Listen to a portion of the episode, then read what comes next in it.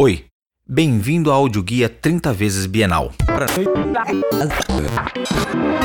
Na primeira Bienal, em 1951, Ivan Serpa ganhou o prêmio de melhor pintor jovem por sua tela Formas.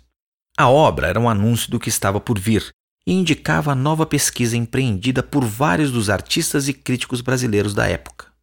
Não apresentava uma forma de abstração qualquer, mas uma geométrica, regrada, filha do pensamento construtivista que buscava o equilíbrio dinâmico, como pontuou Mário Pedrosa.